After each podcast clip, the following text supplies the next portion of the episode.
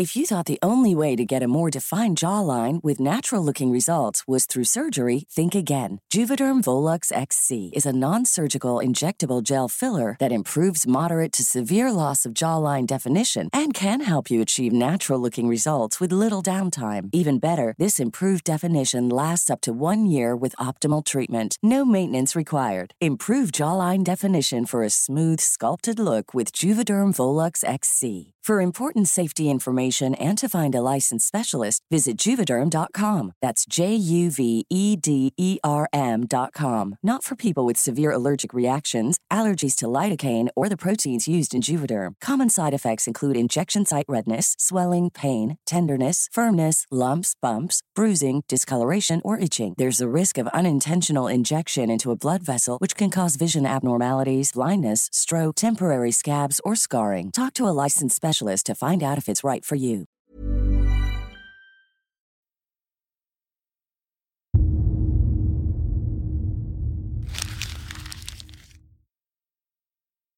Seguirle el ritmo al país no es cosa fácil, pero en este espacio intentaremos, semana a semana y en 25 minutos, comprender juntos lo que sucede en el territorio que habitamos.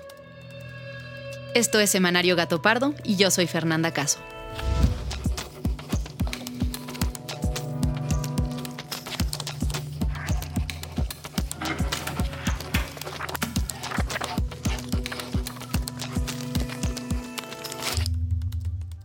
La Ciudad de México se sumó a una lista de ciudades que Airbnb promociona como uno de los destinos ideales para vivir y trabajar de forma remota, junto a ciudades como Lisboa, Buenos Aires, Dubái y Queensland.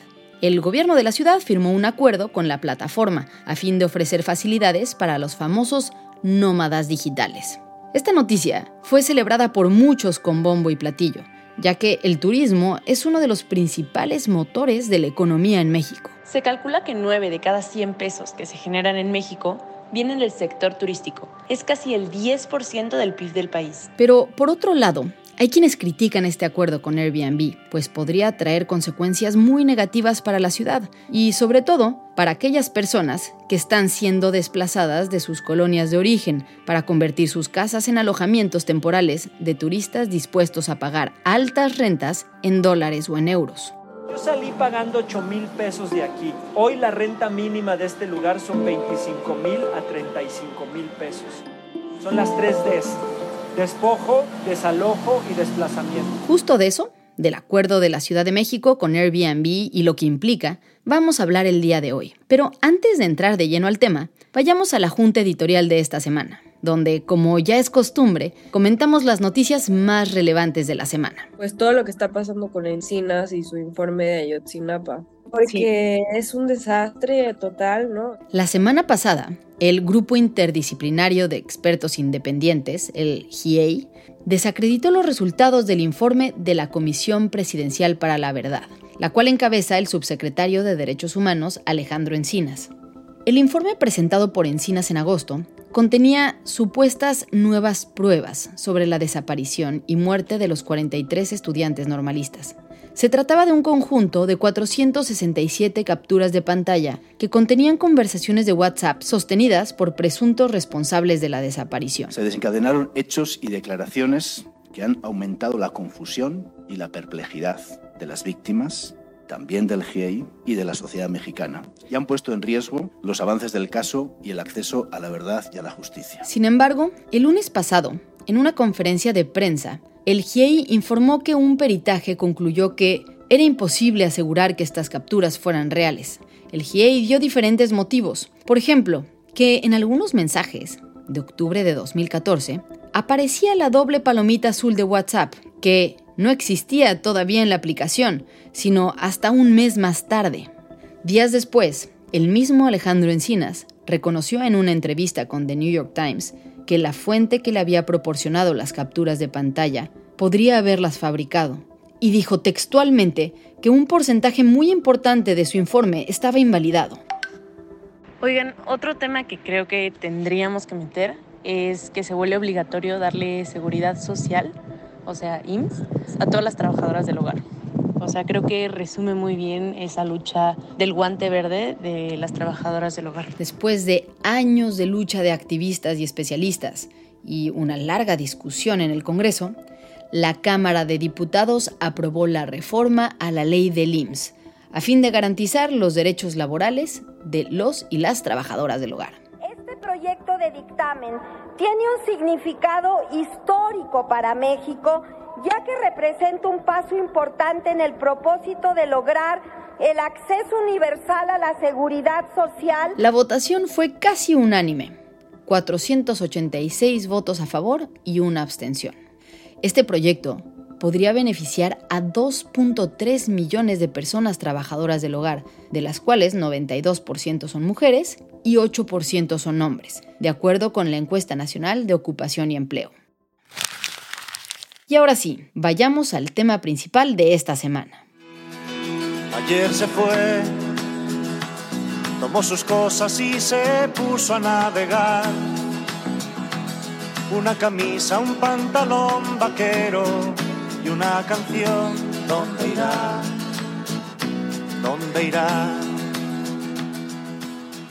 Cada día se vuelve más fácil viajar, sobre todo para los jóvenes que tienen trabajos que se pueden hacer desde una computadora en cualquier lugar del mundo. Esto ha abierto una nueva especie de turismo, que no solo busca visitar una ciudad por unos cuantos días, sino vivir y trabajar desde ahí por meses. Bueno, pues justo hace unas semanas, el gobierno de la Ciudad de México, Airbnb y la UNESCO presentaron una alianza que le abre las puertas al turismo de los llamados nómadas digitales, para hacer de la capital uno de los 20 destinos que Airbnb promociona dentro de su plataforma, específicamente para las estancias largas de más de 28 días. Según la explicación que dieron en la conferencia, Airbnb va a destacar a la Ciudad de México para que se usen los dos servicios que promueve la plataforma. Uno, el alojamiento, es decir, la renta de una habitación o de un espacio entero. Y dos, las experiencias organizadas por locales para que los turistas puedan, entre comillas, vivir la ciudad como si fueran uno de ellos. Entonces Airbnb pone su plataforma a disposición para que una persona en Xochimilco, una persona en Iztacalco, una persona en Gustavo Amadero diga yo quiero que eh, se reconozca el trabajo que yo hago y se impulse un turismo distinto, un turismo creativo. Los funcionarios públicos y directivos de la empresa aprovecharon la conferencia para hablar de la derrama económica que el turismo trae a México. A la plataforma ya se le atribuye el 15% de la derrama económica total de la actividad turística en la Ciudad de México, según el director de Airbnb. La plataforma es tan grande que una de cada ocho personas en el mundo la ha usado alguna vez en su vida. Pero este turismo no solo le deja dinero a los dueños de los departamentos o casas que se rentan, sino también al ecosistema de negocios locales que se encuentran al alrededor. Restaurantes, tiendas, taxis, tours guiados, heladerías y cafés que generan miles de empleos.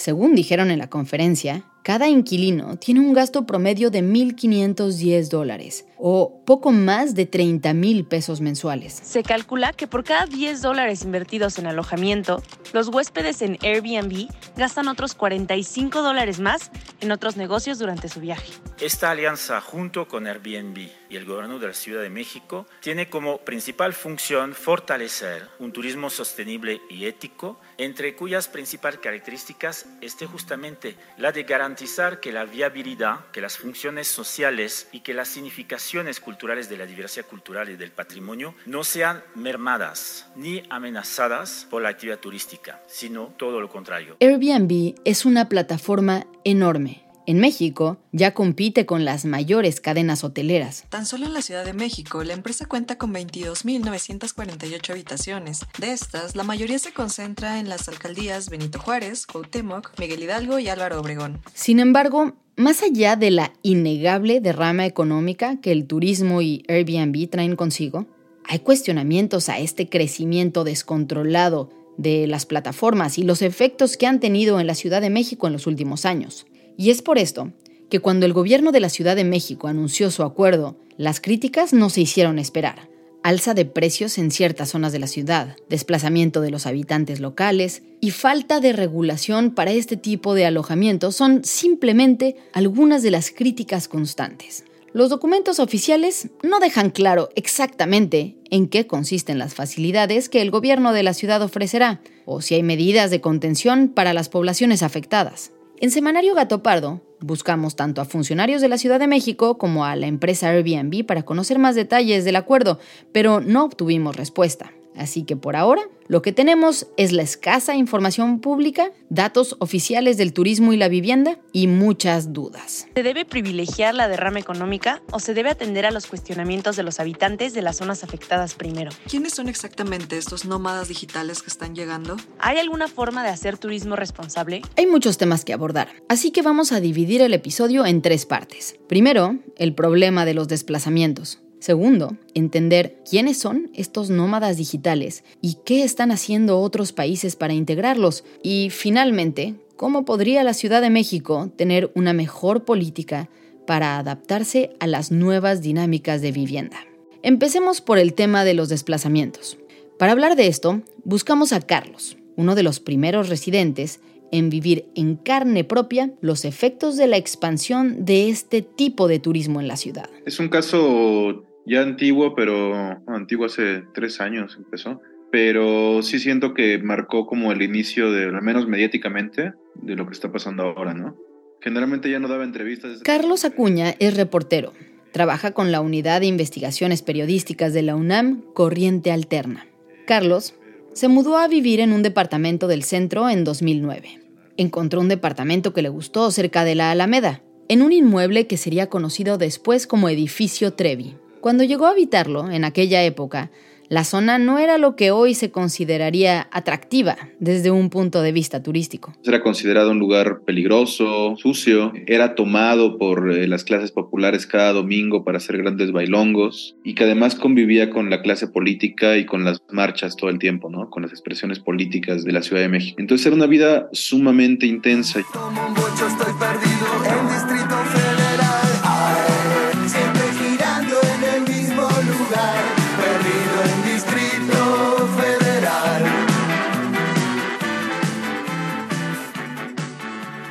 El edificio y su entorno no eran perfectos. Las autoridades tenían la zona descuidada, pero eso no significaba que no hubiera una comunidad ahí.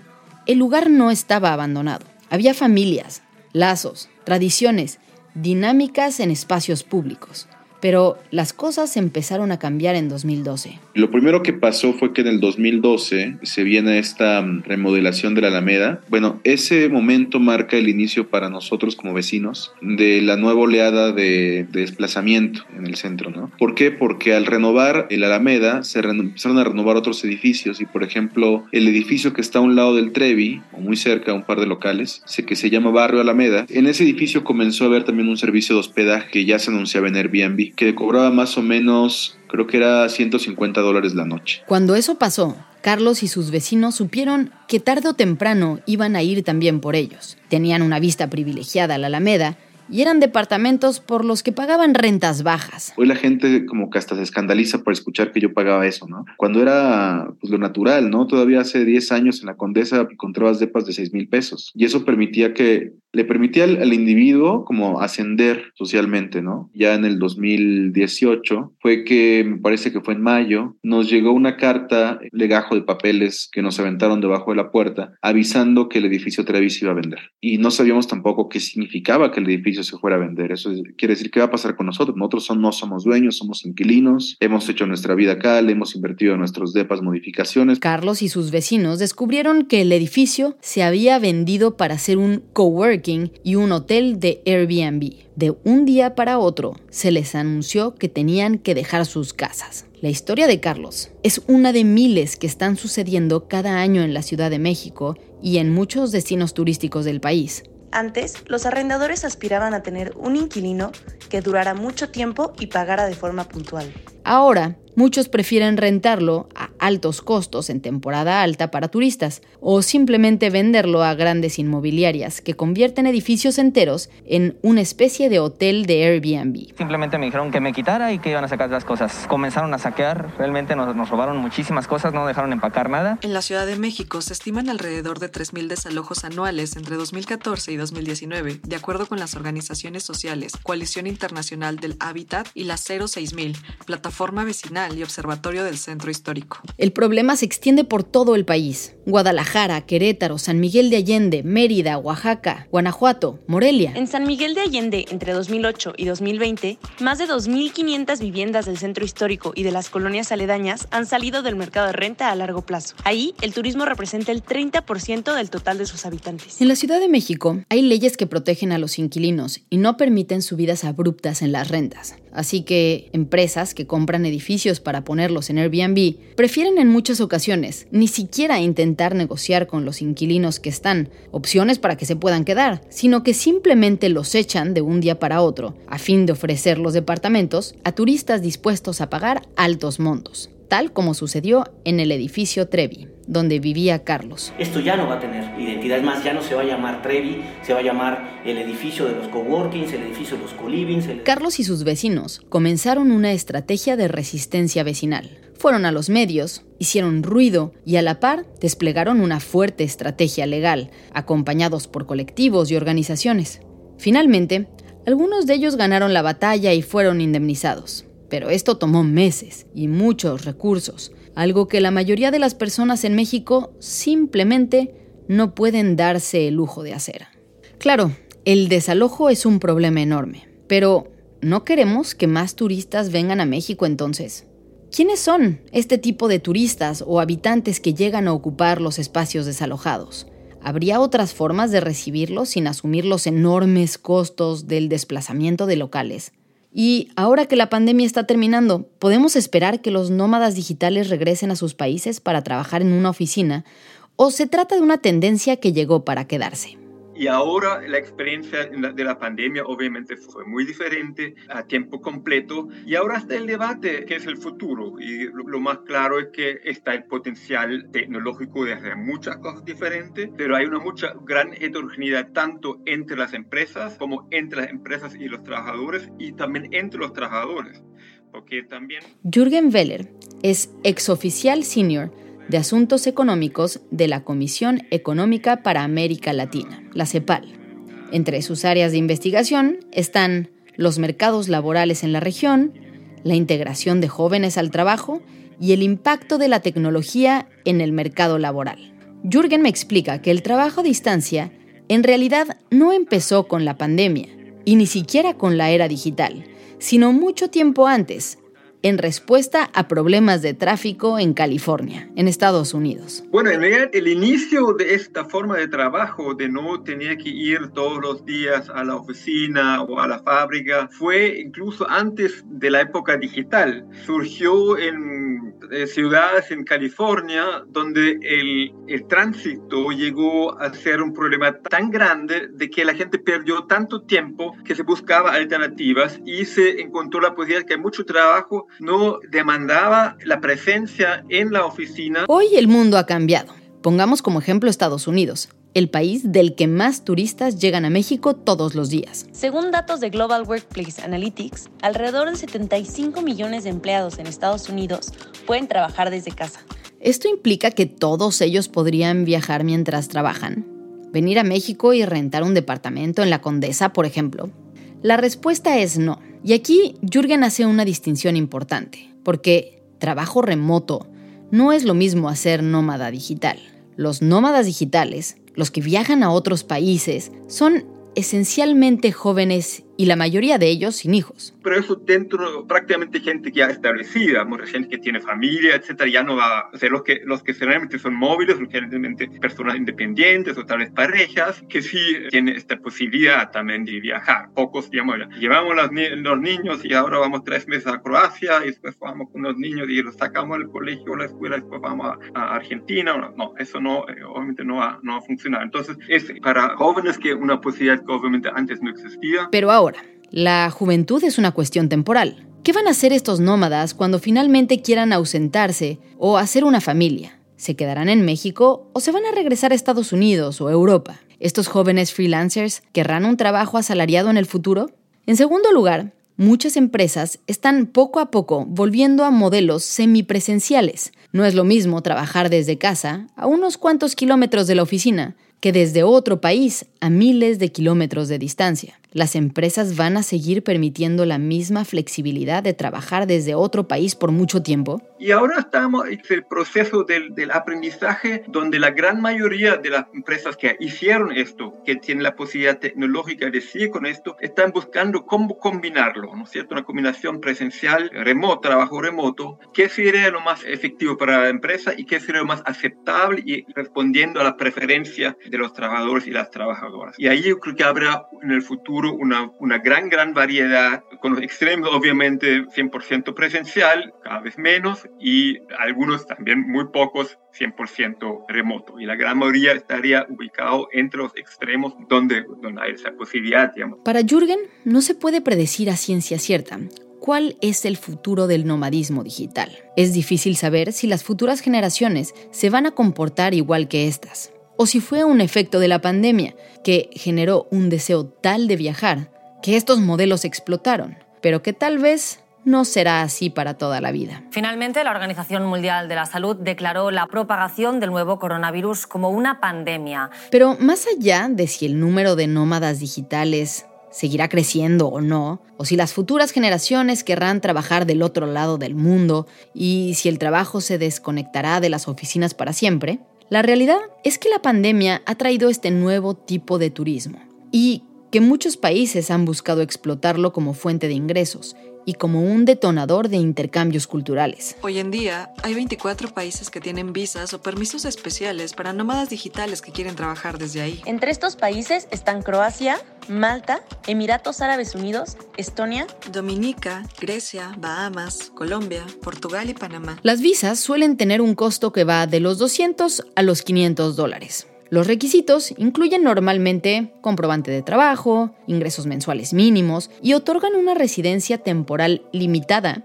que se tiene que renovar periódicamente. Estos permisos o visas le generan algunos ingresos al país de destino, pero sobre todo le permiten al gobierno tener cierto orden sobre quiénes llegan y dónde planean establecerse. Hola, bienvenido a Latinoamérica. Welcome to Latin America. Bienvenido a Latinoamérica. En México, nada de esto existe. No tenemos idea de quién llega para quedarse por temporadas largas y trabajar desde aquí y por tanto, no hay una planeación adecuada. Por otro lado, hay fallas profundas en la regulación de la vivienda que hacen que la llegada de nómadas digitales se dé de manera desordenada y con enormes afectaciones a las poblaciones locales. Hola Carla, ¿cómo estás? Hola Fernando, ¿bien y tú? También.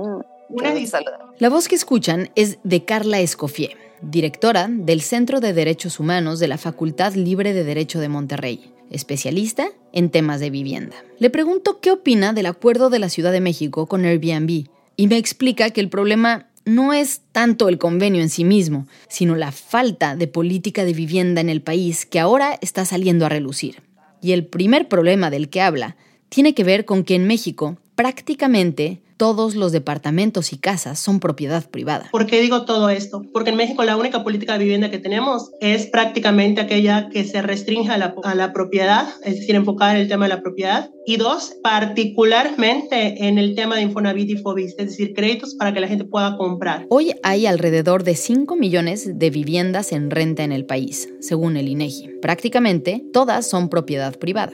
Las decisiones de qué hacer con estas viviendas en México suelen ser económicas, de los dueños, pero según me explica Carla, el caso es distinto en otros países del mundo. En muchos países de América Latina, de Europa, del norte global, tienen, por ejemplo, políticas de arrendamiento público, o sea que el gobierno pone en renta, es el casero, ¿no? Tiene edificios donde el gobierno es el casero. Y además tienen también como parte de su política de vivienda la adecuación de toda la legislación de arrendamiento. En países como como Chile, Holanda y Estados Unidos, hay esquemas de subsidio de las rentas o de viviendas públicas en alquiler. El hecho de que el gobierno sea dueño de casas y departamentos hace que estos espacios se salgan de la lógica comercial. El gobierno no va a echar a la calle a sus inquilinos, por ejemplo, para venderle edificios a una empresa que quiera poner Airbnbs. ¿Qué tiene que ver esto con Airbnb? Muchísimo. Porque si en otros países se están preocupando por los efectos de estas plataformas en sus ciudades donde sí existe una política de vivienda integral,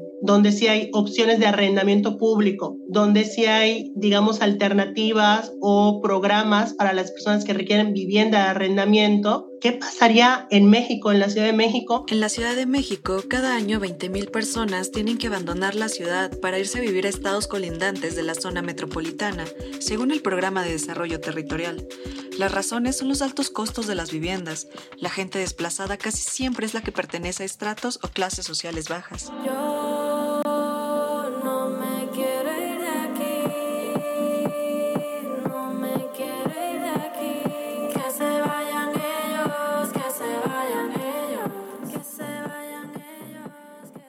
Pero ahora, lograr que haya programas de vivienda más amplios, que el gobierno sea dueño de muchos inmuebles y que la gente pague rentas subsidiadas es algo complicadísimo de lograr. Tomaría décadas y mucho dinero. Hoy, dada la situación, ¿realmente se puede hacer algo para que el nomadismo digital se dé de manera más ordenada? Pues sí, como ya vimos, un buen primer paso sería hacer una especie de visa o permiso que le permita al gobierno tener más información sobre quién pretende entrar al país por una larga temporada para trabajar aquí y así poder planear mejor. Pero hay otras dos medidas urgentes que se podrían tomar de inmediato. Primero, una mejor regulación de los Airbnbs desde una perspectiva urbanística.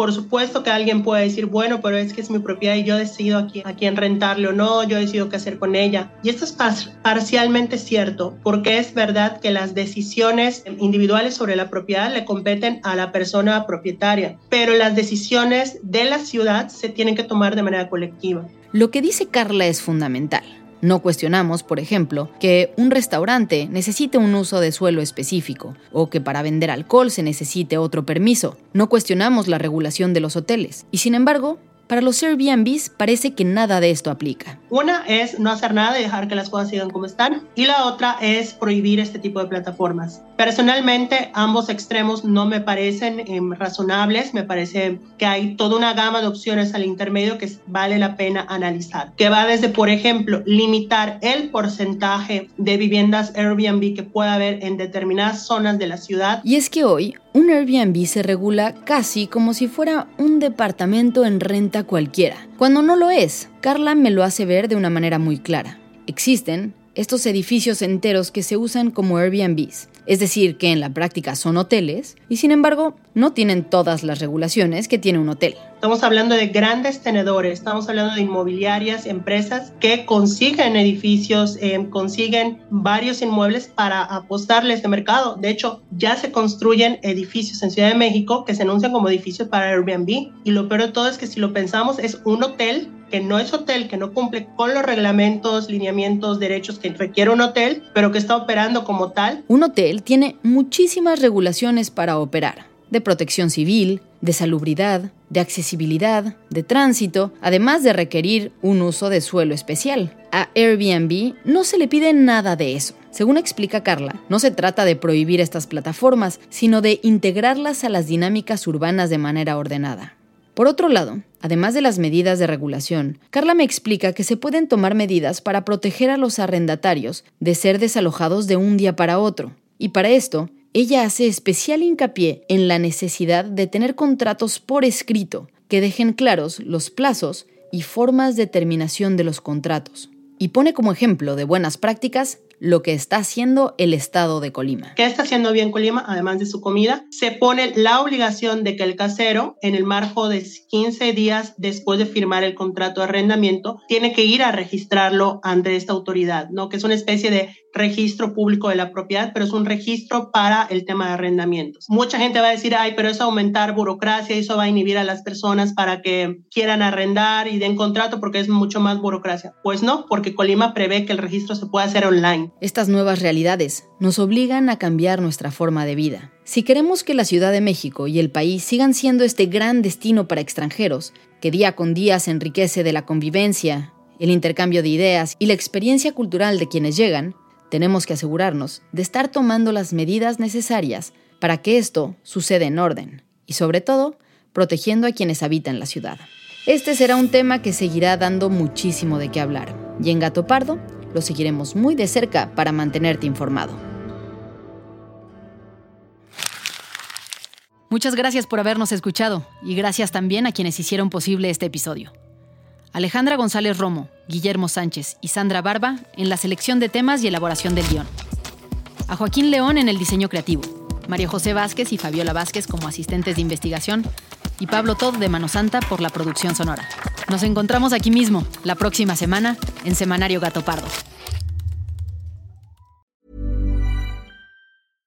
How would you like to look five years younger? In a clinical study, people that had volume added with Juvederm Voluma XC in the cheeks perceived themselves as looking five years younger at six months after treatment. Look younger, feel like you. Add volume for lift and contour in the cheeks with Juvederm Voluma XC. Reverse signs of aging by adding volume to smooth laugh lines with Juvederm Volure XC. For important safety information and to find a licensed specialist, visit juvederm.com. That's J U V E D E R M.com. Not for people with severe allergic reactions, allergies to lidocaine, or the proteins used in Juvederm. Common side effects include injection site redness, swelling, pain, tenderness, firmness, lumps, bumps, bruising, discoloration, or itching. There's a risk of unintentional injection into a blood vessel, which can cause vision abnormalities, blindness, stroke, temporary scabs, or scarring. Talk to a licensed specialist to find out if it's right for you.